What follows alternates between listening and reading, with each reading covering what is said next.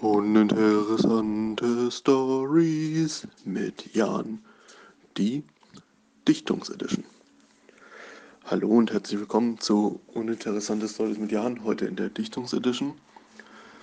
Bei uns ähm, in der Dusche ist die Dichtung an der Tür vor einer ganzen Weile kaputt gegangen, beziehungsweise einfach porös geworden und dann abgefallen, was dazu geführt hat, dass eben Wasser in das Bad aus der Dusche rausgeflossen ist. Jetzt habe ich mich diesem Problem mal angenommen und soeben ähm, ja, eine neue Dichtung gekauft. Eine Dichtung mit, mit dem Profil des Typs UK03 für die Duschtüre. 100 cm habe ich sogar gekauft, damit ich eben noch knappe 10-15 cm übrig habe, falls ich ähm, Fehler machen sollte beim Zuschnitt damit eben die Tür nun wieder dicht ist und wir in Ruhe duschen können.